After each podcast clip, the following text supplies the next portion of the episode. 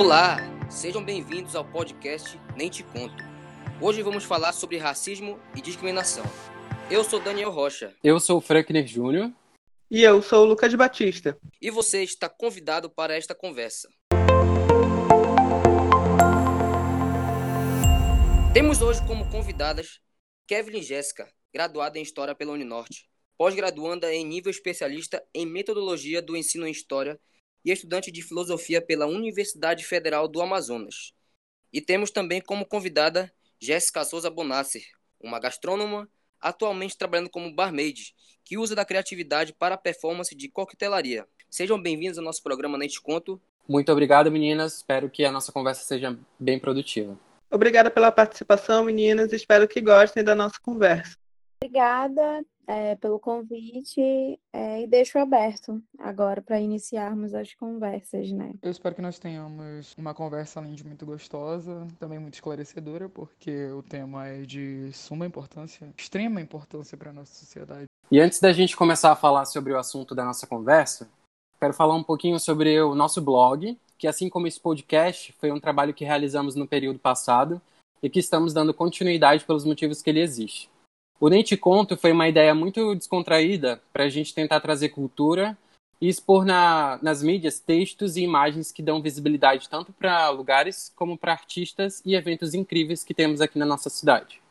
Sem mais delongas, vejam nosso blog, consumam os textos que a gente posta lá e nos sigam nas redes sociais, nem te conto, underline AM. Para início de conversa e entendimento, a convidada Kevin vai falar sobre racismo estrutural. Que você tem a falar sobre esse assunto para que possamos entender o contexto até os tempos atuais? O racismo estrutural ele já vem da própria palavra estrutura, né? Quando é, se pensa em estrutura, a gente tem que recordar desde o Brasil colônia, que é onde vai existir a pseudo, né, é, lei áurea, porque a lei áurea ela acontece a partir do momento em que há uma pressão de outros países é, para dentro do Brasil, né? E aí a princesa Isabel ela se vê contra a parede para poder assinar a lei áurea, né? Essa lei áurea ela aspas liberta, né, os escravos, mas é, não necessariamente dá liberdade que seria coesa, coesa, né? Como seria isso? Seria das oportunidades, é, emprego, é, salários, moradias, e é o que não acontece. É, nesse momento, né, que a, é, ocorre a pseudo-leal, é, essas pessoas que saem é, do vínculo dos é, homens brancos que os exploravam são arrastadas para cortiços, né? Que hoje a gente sabe que é as favelas, é as periferias. E a gente, né, vindo para um contexto amazônico, conhecemos como famigerado bodozal, né? Então, assim, eu moro perto de um. Dentro disso, a gente tem o afastamento dessa população, né, que é preta, que é indígena também, que hoje é dita como os pardos, né, que são essas pessoas que têm a racialização no rosto, na pele. Elas são afastadas dessa zona da cidade, né, que é essas construções de cidade, de acesso à cultura, estudos, etc., justamente para que elas não tenham acesso ao que a gente chamaria futuramente, né, o que os sociólogos chamam lá pela década de 80 de democracia racial. A, o próprio racismo estrutural ele já surge é, nesse quesito de você achar que libertar seria o suficiente, quando na verdade não é. Então é um racismo é, generalizado, né? que afeta todas as estruturas é, da sociabilidade, da questão de como o negro vai lidar com essa nova sociedade em que ele já não mais é propriedade de um homem branco e outras questões, né? Porque por mais que a gente ache que todas essas pessoas pretas que estavam em situação de exploração foram retiradas é, dessas áreas, ou então eles se afastaram da casa dos, dos homens brancos, na verdade é um mito, né? Porque muitas dessas pessoas que eram mantidas em escravidão, elas continuaram nas, nas propriedades desses homens e trabalhavam por comida, né? Então, assim, imagine só. Todas essas pessoas que é, vêm de linhagem branca, europeia ou já de descendência branca, que te, carreguem, carregam esses privilégios, e aí você embate com uma pessoa que, que vem dessa linhagem, é, que teve parentes, teve ancestrais que foram escravizados. Então você faz a comparação daqueles que tiveram as, as mesmas as oportunidades a vida toda, né? É, gozaram dessa, dessa escravidão, é, gozaram dessa riqueza dada pela mão de obra escrava, e aí você compara a pessoa que foi afastada dessa zona né, de conforto, aspas, que seria acesso à cultura, acesso à educação, acesso à, à questão da arte, à própria cidade, né? Então, assim, enquanto o, os filhos de, dessas pessoas, dessas pessoas pretas que foram libertas, estavam tendo que trabalhar, tendo que lavar roupa ainda por trocados ou comida, as filhas e os filhos dos senhores estavam, por exemplo, né, reivindicando direitos de trabalhar. Então, assim, quando a gente fala de racismo estrutural, é porque ele já está dentro desses critérios, né? É, dentro do jurídico, dentro da educação, dentro das instituições, porque já vem carregado de um passado colonizador, de um passado escravocrata, que, que é, faz com que as estruturas não se movimentem com como deveria ser, né? Porque não houve a reparação é, onde deveria ter havido. Simplesmente é, jogaram pessoas pretas que estavam em situação de exploração é, em uma sociedade que não tinha espaço para eles, né? E aí é, as trocas que tinham naquele momento era por alimentação, nem mesmo por dinheiro, porque a mão de obra é, preta, escrava, foi trocada posteriormente pela mão de obra branca, né? Porque era muito mais estético, muito mais bonito visualmente você dar emprego a um homem branco do que você dar emprego a um homem preto, né? Ou uma mulher preta. Então, é, as próprias noções de estrutura já estão nessas moldagens. Porque as pessoas pretas brasileiras ainda não têm tanta voz na sociedade? É, quando a gente fala que não tem voz, é, o que significa? A gente tem um. A gente vive né, em uma, um sistema político democrático. Né? Então, como funciona esse sistema democrático? Ele é, você elege, você vota, e aí você elege pessoas. A gente sabe que as formações é, de partidos, é, de alianças é, com a comunidade preta, elas são muito recentes. Inclusive, é, no ano em que o, o, Jair Bolsonaro, né, nosso famigerado presidente, foi eleito, é, elegeram é, uma quantidade assim considerável de pessoas pretas pelo, em uma bancada coletiva do PSOL, né? Então, assim, é, foi um marco histórico, né? É, eleger essa bancada é, que era feminina, feminista, bancada feminista, eu acho, é, preta, e, e foram, a, foram a ascensão de mulheres pretas, né? Que vão estar pautando essas questões. Então, assim, a gente dizer que não existe a voz é, seria anular, né, totalmente é, o que realmente a gente tem hoje no quadro político. É considerado que a gente tem uma banca de mulheres de 30%, todas elas são pretas. Então, assim, hoje ainda existe na própria estrutura do, do, das eleições que você tem que dar tais porcentagens para que mulheres sejam eleitas.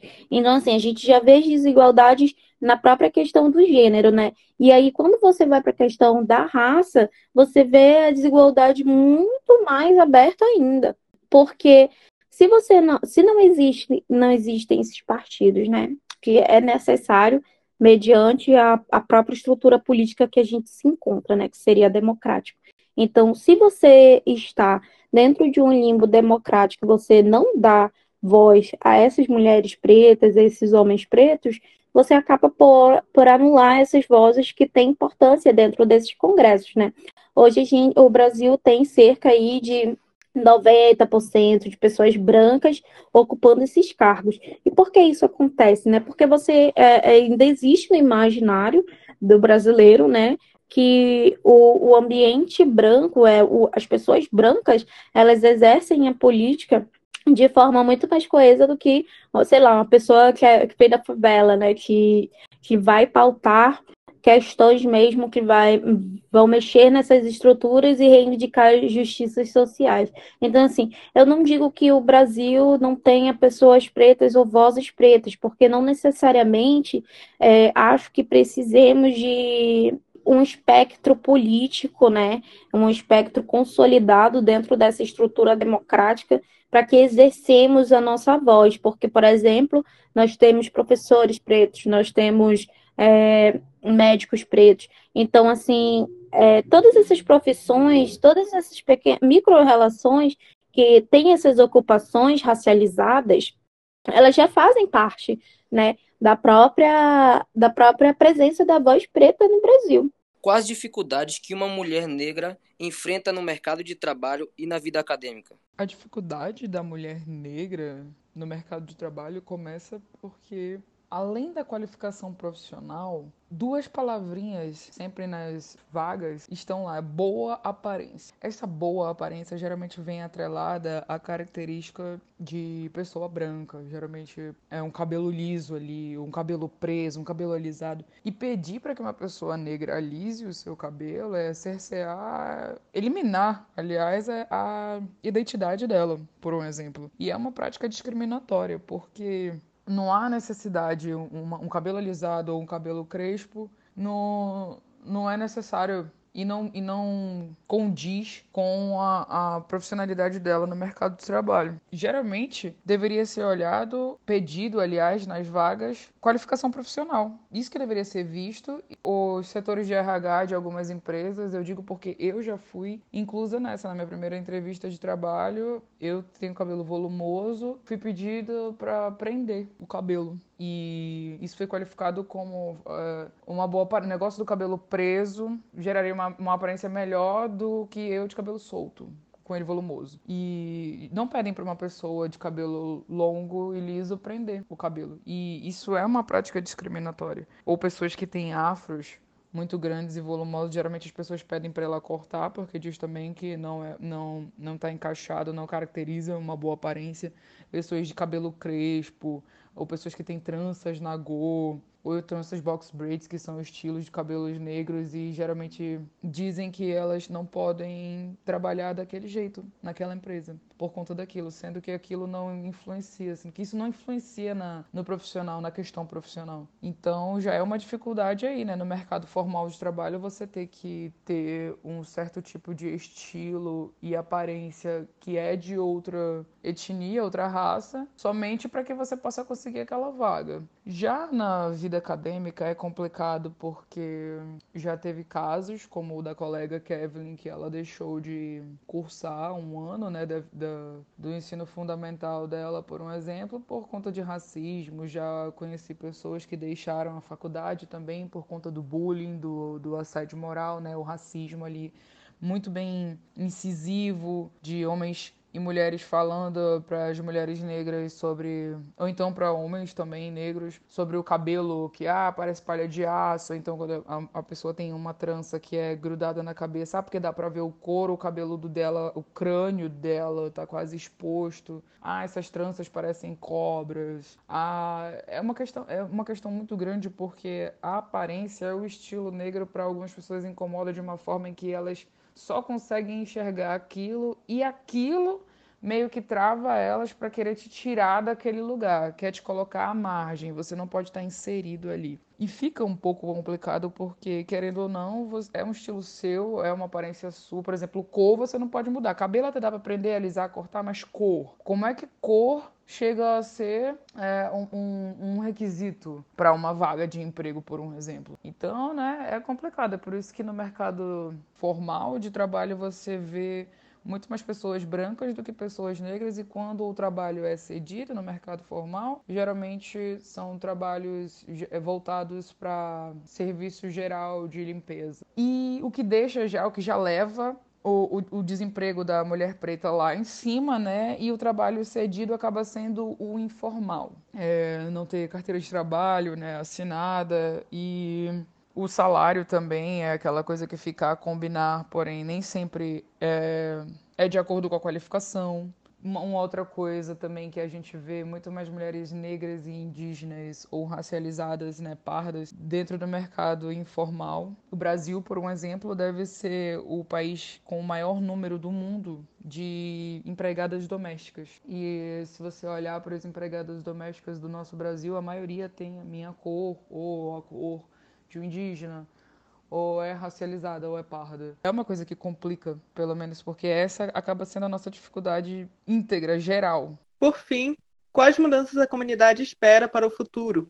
Né? A mudança já começou e eu espero que ela não pare. Eu espero que a gente acabe falando cada vez mais sobre esses assuntos e que a gente não pare mais de falar do racismo entre pessoas brancas, principalmente, para que a gente possa ir cerceando, porque, porque geralmente é um incômodo falar sobre, mas imagina viver sob a influência do racismo. Então, eu quero mais que a sociedade fale e quero mais que ela evolua em relação a isso, que nós, de uma vez por todas, entendamos que todos sim são humanos, mas que nós passamos a agir de, dessa forma, que a gente consiga colocar na cabeça de todo mundo que sim, somos todos humanos e temos que nos respeitar.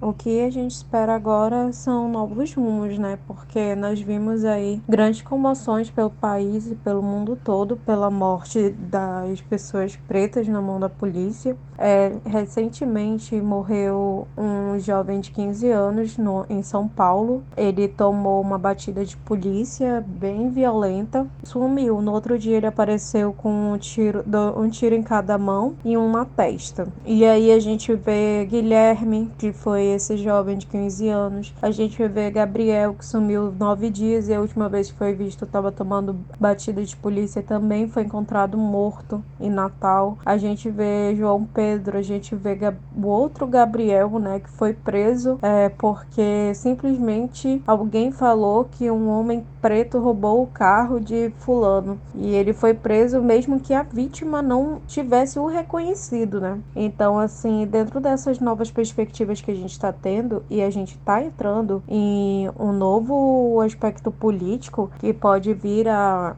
a crescer muito essas opressões da comunidade preta, é, a gente espera que a comunidade se reúna mais, né? É, esteja mais unida nesse momento, porque a questão é que pode vir dias de combate mesmo. E não vai ser esse combate de só ir às ruas, porque as coisas no Brasil elas estão se intensificando e elas estão nos levando a crer que pode ser instaurado um golpe militar. E a gente sabe bem como foi esse período, né? Pelo menos as pessoas que não insistem em fingir que ele não existiu. Embora o racismo ainda não seja um assunto abertamente discutido entre os brasileiros, a gente percebe que o preconceito sobre os pretos e seus descendentes encontra-se na história recente do Brasil, principalmente nos três séculos de escravidão e pela falta de política de inserção dessas pessoas na sociedade, que é tão importante que a gente abordar, discutir e principalmente dar visibilidade para esse tipo de conteúdo chegar em todos os cantos do mundo. Por fim, espero que tenham gostado, deem like e compartilhem muito obrigado, muito obrigado pela presença das meninas. Muito obrigado, meninas, pela participação. Foi muito bem, foi muito produtivo o nosso bate-papo. Um abraço e até a próxima. Muito obrigado, meninas. Espero que todos tenham gostado. Também agradeço pelo convite. Nunca tinha sido chamada para falar sobre o assunto e eu achei genial que estejam falando sempre mais no jornalismo ou em outros cursos dentro dessa faculdade ou também dentro de outros. No mais, sucesso para todo mundo. Um grande beijo. É muito bom sempre estar tá informando sobre esses assuntos. Acho que a teorização e a prática elas precisam andar lado a lado. E esses trabalhos, essas falas, elas se fazem muito importantes é, em momentos que são tão sombrios, né? É isso, obrigada.